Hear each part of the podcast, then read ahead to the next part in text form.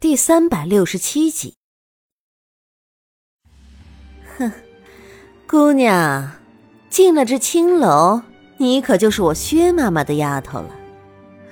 我不管你过去是什么身份，在这儿，一切都得听我的，不然的话，我可就不得不让姑娘你知道知道我们这青楼的规矩了。薛妈妈冷冷的一笑。都有一种令人毛骨悚然的意味了。苏月心有些害怕起来。本来以为回到了京城，她就可以安全一点，没想到京城里竟然也有人要害她。到底是谁？到底是谁在背后设计陷害她？我，我是庆王妃。你这狗奴才敢这样对我，若是被庆王知道了，他一定不会放过你的。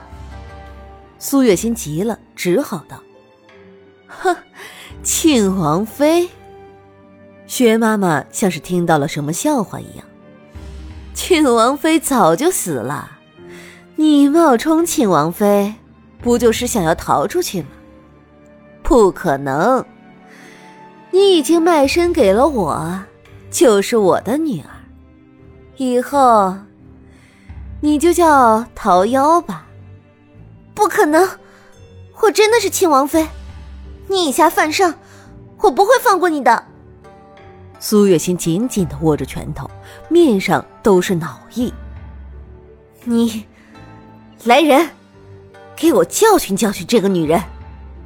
薛妈妈有些气急败坏的道，立刻就有几个打手上前来，把苏月心架了起来。那些打手都是身强体壮的男子，苏月心就算拼尽全力也没有办法挣脱，更何况他现在还被下了药。你们要干什么？苏月心眸中的神色渐渐变得惊恐起来。啊！他还没来得及反应，他身上就挨了一阵，这伤口很细，细到根本就看不出来。这就是青楼里惯用的手段，既能身上不露伤口，又能让女子受尽苦楚。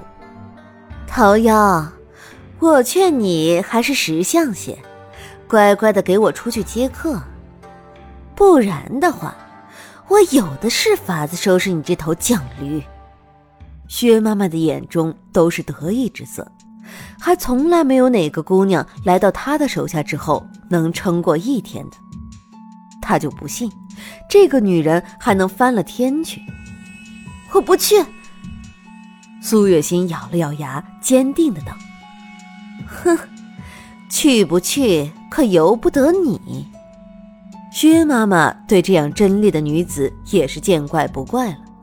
她冷哼一声，看着四周的人：“好好招呼桃夭，一定要让她松口，听见了吗？”是。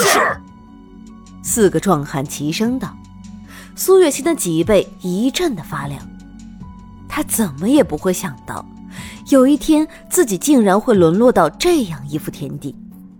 如果真的要他出卖自己的身体，他还不如直接就去死。”苏月心一副视死如归的样子，一头撞向一旁的柱子，只是他的头发被人从后面揪住了。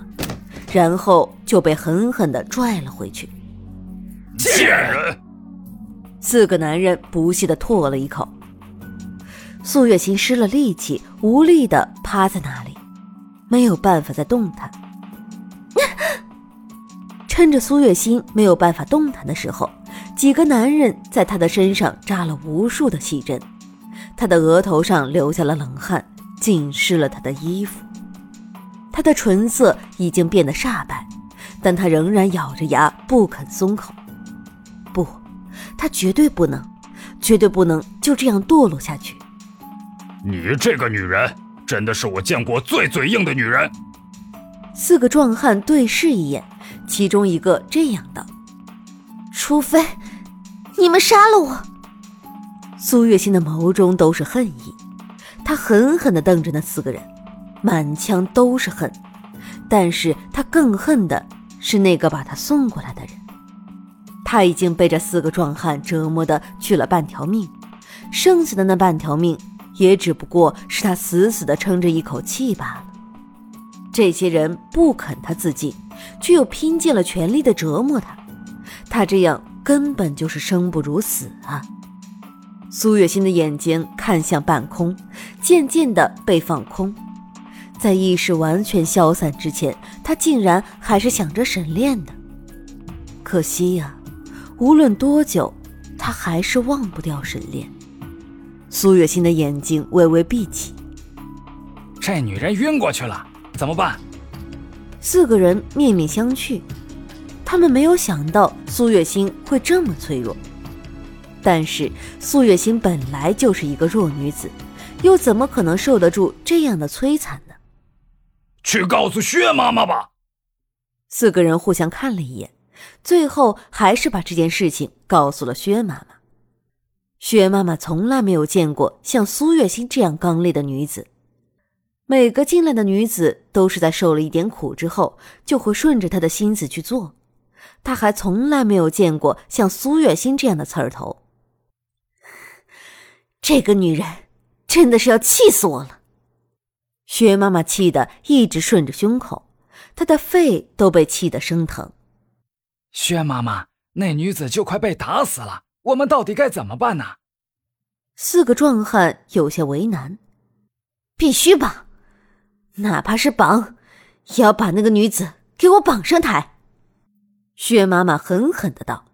“是。”苏月心还从来没有见过这么死缠烂打的人。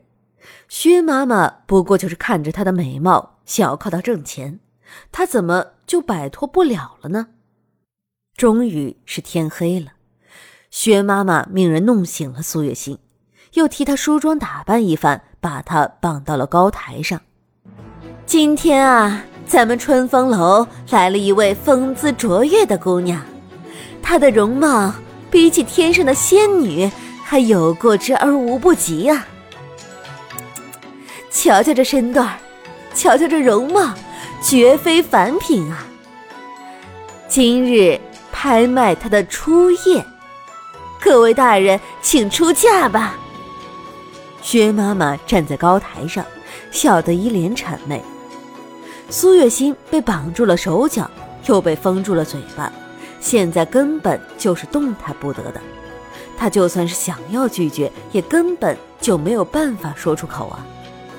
他有些着急，开始挣扎起来，但是他却没能挣脱开。